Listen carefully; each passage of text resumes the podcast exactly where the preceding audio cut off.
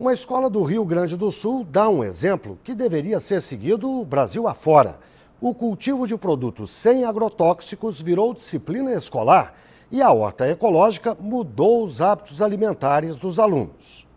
O alto índice de obesidade registrado no estado provocou a criação do projeto da horta ecológica na Escola Estadual Coronel Massoda em Porto Alegre. Professores e direção começaram a observar os tipos de alimentos consumidos pelos estudantes e perceberam que a maioria era industrializado e cheio de conservantes começamos a ver o tipo de alimentação, o que, que esse jovem trazia da sua casa para comer na merenda, ou que tipo de alimentação que ele mais procurava. Os alunos começam o trabalho em sala de aula. Na teoria, aprendem com os professores de biologia, matemática, física e química como construir o canteiro, quais os tipos de solo mais adequados para o plantio das sementes, como fazer a compostagem e quais os nutrientes de cada alimento. Depois vão para a prática. A cada trimestre, 60 alunos trabalham na horta, mas todos se beneficiam com o plantio dos alimentos, que são consumidos na merenda escolar. Na cozinha da escola, a merendeira prepara os alimentos cultivados na horta. No começo, os alunos resistiram a mexer na terra e na areia, mas depois adquiriram o gosto pelo plantio dos alimentos. Hoje, eles têm orgulho do próprio esforço. Um padrão de qualidade bem acima das outras escolas, bem diferente, bem nutritivo, é bem gostoso também. A gente fez uma tabela, eu olhei que eu comia, daí eu percebi também que, que eu tenho que comer bem mais salada do que eu comia antes.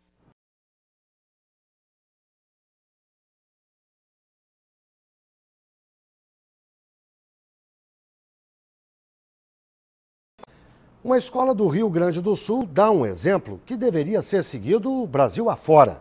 O cultivo de produtos sem agrotóxicos virou disciplina escolar e a horta ecológica mudou os hábitos alimentares dos alunos.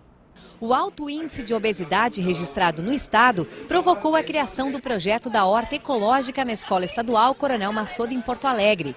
Professores e direção começaram a observar os tipos de alimentos consumidos pelos estudantes e perceberam que a maioria era industrializado e cheio de conservantes começamos a ver o tipo de alimentação, o que, que esse jovem trazia da sua casa para comer na merenda, ou que tipo de alimentação que ele mais procurava. Os alunos começam o trabalho em sala de aula. Na teoria, aprendem com os professores de biologia, matemática, física e química como construir o canteiro, quais os tipos de solo mais adequados para o plantio das sementes, como fazer a compostagem e quais os nutrientes de cada alimento. Depois vão para a prática. A cada trimestre, 60 alunos trabalham na horta, mas todos se beneficiam com o plantio dos alimentos, que são consumidos na merenda escolar. Na cozinha da escola, a merendeira prepara os alimentos cultivados na horta. No começo, os alunos resistiram a mexer na terra e na areia, mas depois adquiriram o gosto pelo plantio dos alimentos. Hoje, eles eles têm orgulho do próprio esforço.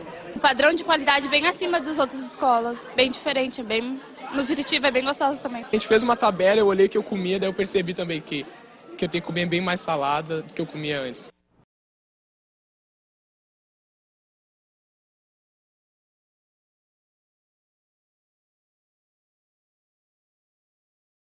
Mais de 1.200 quilômetros de mata ciliar recuperados, 104 mil hectares de reservas preservadas e 19 mil educadores ambientais em atividade no extremo oeste do Paraná. Esses são alguns dos resultados do programa Cultivando Água Boa, desenvolvido desde 2003 pela usina hidrelétrica Itaipu Nacional, em parceria com o poder público, organizações não governamentais e comunidades locais. A iniciativa abrange cerca de 100 ações relacionadas à preservação do meio ambiente e à promoção da qualidade de vida das comunidades, que tiveram parte de suas terras inundadas pelo reservatório da usina.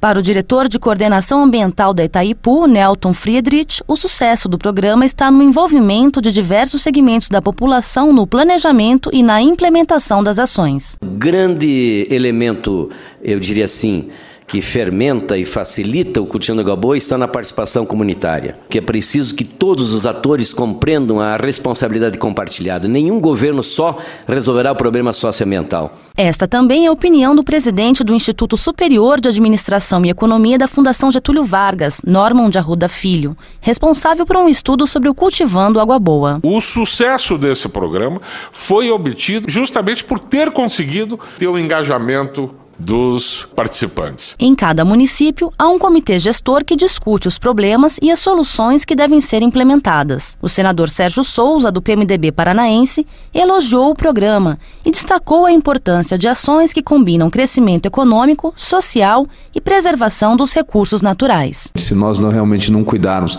do nosso planeta de maneira sustentável na produção de energia, na produção de alimentos e na, na questão social, é claro, mas também, principalmente na questão ambiental, de forma que haja um equilíbrio entre esses pilares, realmente nós não conseguiremos os nossos objetivos. O programa Cultivando Água Boa é desenvolvido em 29 municípios paranaenses, atingindo cerca de um milhão de habitantes.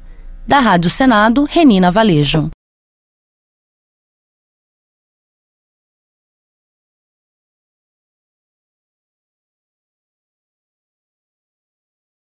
Mais de 1.200 quilômetros de mata ciliar recuperados, 104 mil hectares de reservas preservadas e 19 mil educadores ambientais em atividade no extremo oeste do Paraná.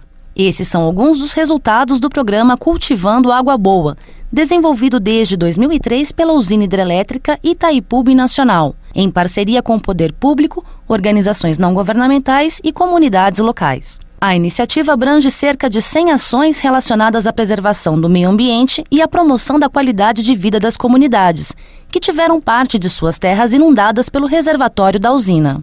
Para o diretor de coordenação ambiental da Itaipu, Nelton Friedrich, o sucesso do programa está no envolvimento de diversos segmentos da população no planejamento e na implementação das ações. Grande elemento, eu diria assim, que fermenta e facilita o cultivo da boa está na participação comunitária, que é preciso que todos os atores compreendam a responsabilidade compartilhada. Nenhum governo só resolverá o problema socioambiental. Esta também é a opinião do presidente do Instituto Superior de Administração e Economia da Fundação Getúlio Vargas, Norman de Arruda Filho, responsável por um estudo sobre o cultivando água boa. O sucesso desse programa foi obtido justamente por ter conseguido ter o engajamento dos participantes. Em cada município, há um comitê gestor que discute os problemas e as soluções que devem ser implementadas. O senador Sérgio Souza, do PMDB paranaense, elogiou o programa e destacou a importância de ações que combinam crescimento econômico, social e preservação dos recursos naturais. Se nós não realmente não cuidarmos